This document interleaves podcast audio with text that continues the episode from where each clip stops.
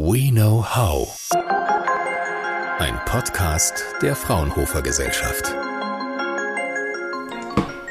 Einen Schluck muss ich noch nehmen. Mm, lecker. Wussten Sie, dass Kaffee nach Mineralwasser und Saft das liebste Getränk der Deutschen ist? Noch vor Bier?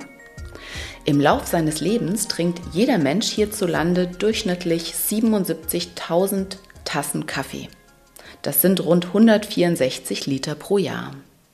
Und was bleibt davon übrig? Rund 20 Millionen Tonnen Kaffeesatz jedes Jahr.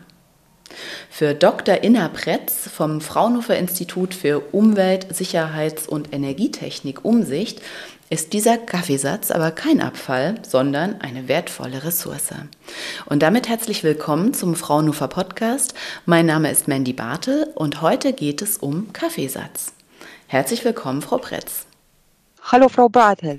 Frau Pretz, Sie beschäftigen sich damit, wie man Kaffeesatz sinnvoll wirtschaftlich nutzen kann. Wie hat sich denn eigentlich Ihr Kaffeekonsum in den letzten Jahren im Laufe Ihres Projekts verändert? Mein Konsum ähm, hat sich nicht verändert. Ich trinke gerne zwei Tassen Kaffee, Kaffee am Morgen und dann vielleicht mal so zum Mittag einmal. Ja, für mich ist ein Tag ohne Kaffee auch möglich, aber sinnlos. aber Frau Pretz, wie kamen Sie denn auf die Idee, Kaffeesatz zu verwerten?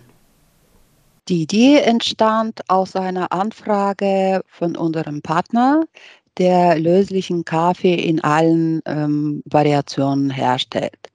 Denn Kaffee, wie Sie schon sagten, ist ein sehr wertvolles Produkt und bei der Herstellung von äh, löslichem Kaffee entsteht, entsteht auch ein Kaffeesatz, der sehr viele Wertstoffe enthält.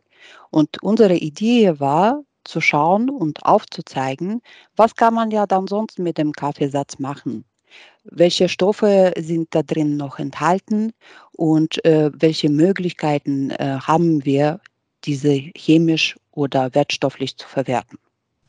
Mhm. Bei der Recherche zu diesem Podcast bin ich auf einige ähm, erstaunliche Fakten gestoßen, ähm, was man mit Kaffeesatz eigentlich noch machen kann. Also mit dem Kaffeesatz zu Hause, den kann man als Dünger verwenden oder als Peeling, soll gegen Zellulitis helfen oder auch als Putzmittel verwenden ihn einige Leute. Aber was passiert jetzt eigentlich mit diesen Unmengen des industriellen Kaffeesatzes bisher? Nutzt es schon irgendjemand? Ja, Kaffeesatz kann als äh, Rohstoff energetisch genutzt werden beziehungsweise thermisch. Das heißt, bei der mhm. Produktion von industriellem ähm, Kaffee beziehungsweise löslichen Kaffee, wie ich schon sagte, entsteht ganze Menge an, von Kaffeesatz. Und ähm, diese Mengen an Kaffeesatz, die werden äh, verbrannt, um Energie zu gewinnen für diese Extraktionsprozesse bei der Produktion. Mhm. Und was macht den Kaffeesatz jetzt für Sie so interessant für Ihr Projekt? Welche Stoffe aus diesem Kaffeesatz äh, nutzen Sie? Kaffeesatz enthält ähm, neben Polysacchariden oder Antioxidantien auch äh, 20 bis 25 Prozent von, an Kaffeeöl. Und äh, dieses Kaffeeöl hm, hat, enthält auch äh, bis zu 44 Prozent an zweifach ungesättigten Fettsäuren, so Linolsäure, die in solchen Mengen ähm, überwiegend in hochwertigen Speiseölen enthalten ist. Und unser Ziel ist, dieses Intermediat, diese C18-2-Fettsäure oder Linolsäure ähm, zu isolieren und zu schauen, wie können wir sie ähm, chemisch modifizieren, um für andere Produkte oder Ideen oder andere chemische Reaktionen nutzbar zu machen. In Ihrem Projekt INCA, das steht für Intermediate aus industriellem Kaffeesatz, entwickeln und evaluieren Sie äh, gleich mehrere Verwertungsmöglichkeiten. Welche sind es denn und was sind die ersten Ergebnisse aus dem Projekt?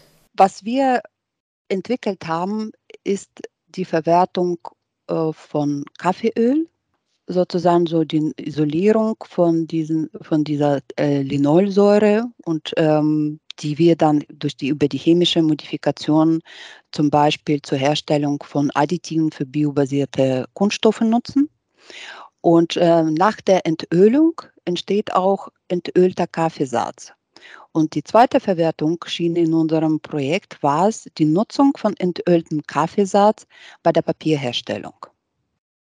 Aha, also Sie nutzen es quasi doppelt, also das Kaffeeöl als Zusatzstoffe für ähm, Biokunststoffe und das, was übrig bleibt, ähm, das kommt dann in Papier.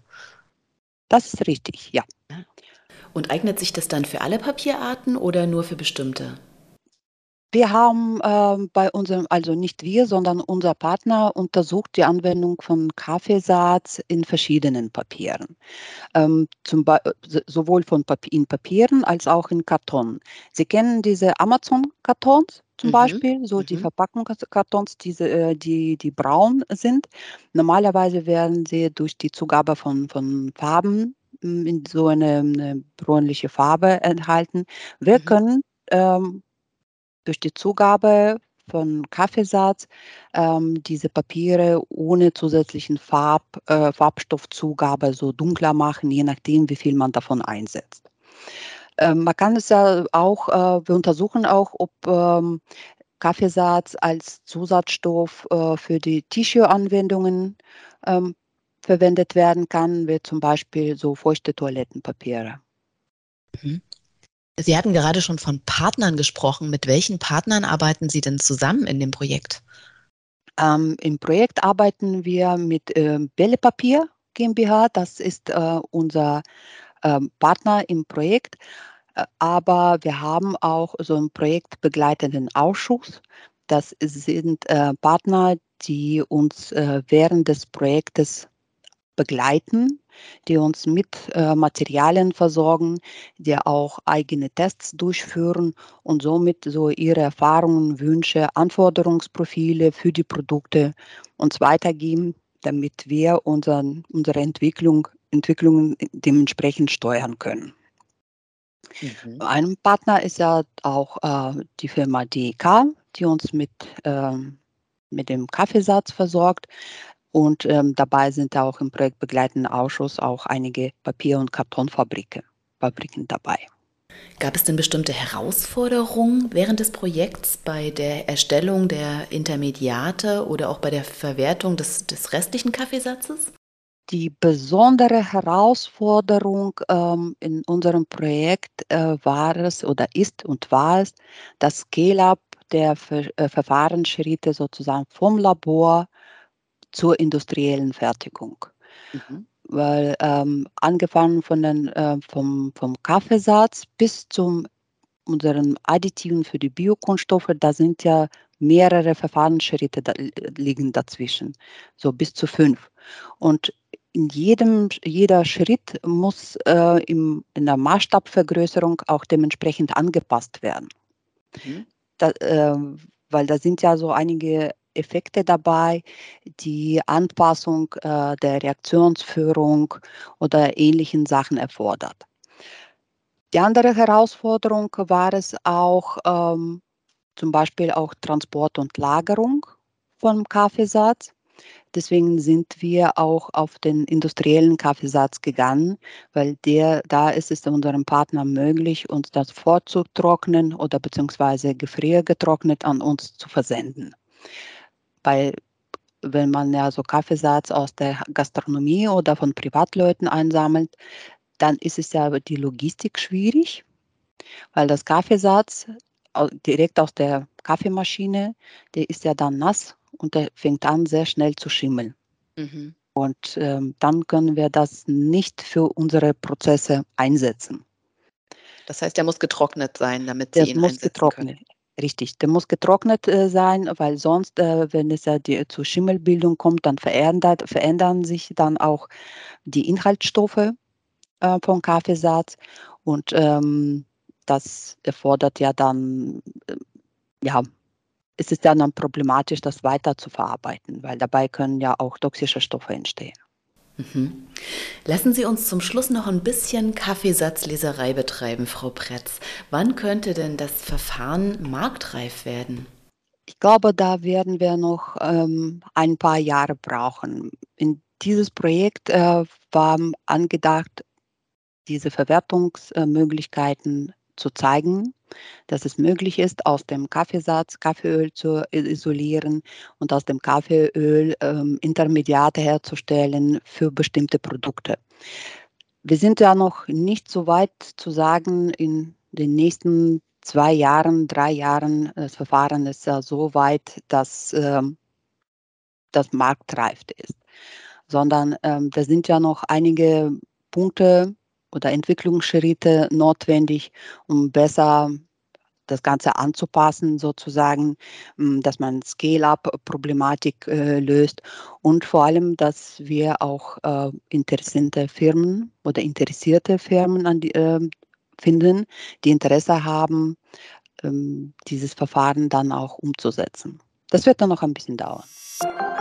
Dann hoffen wir mal, dass viele heute unseren Podcast hören, denn äh, diese doppelte Verwertung eines Abfallprodukts ist natürlich ein weiterer vielversprechender Schritt in Richtung nachhaltige Bioökonomie.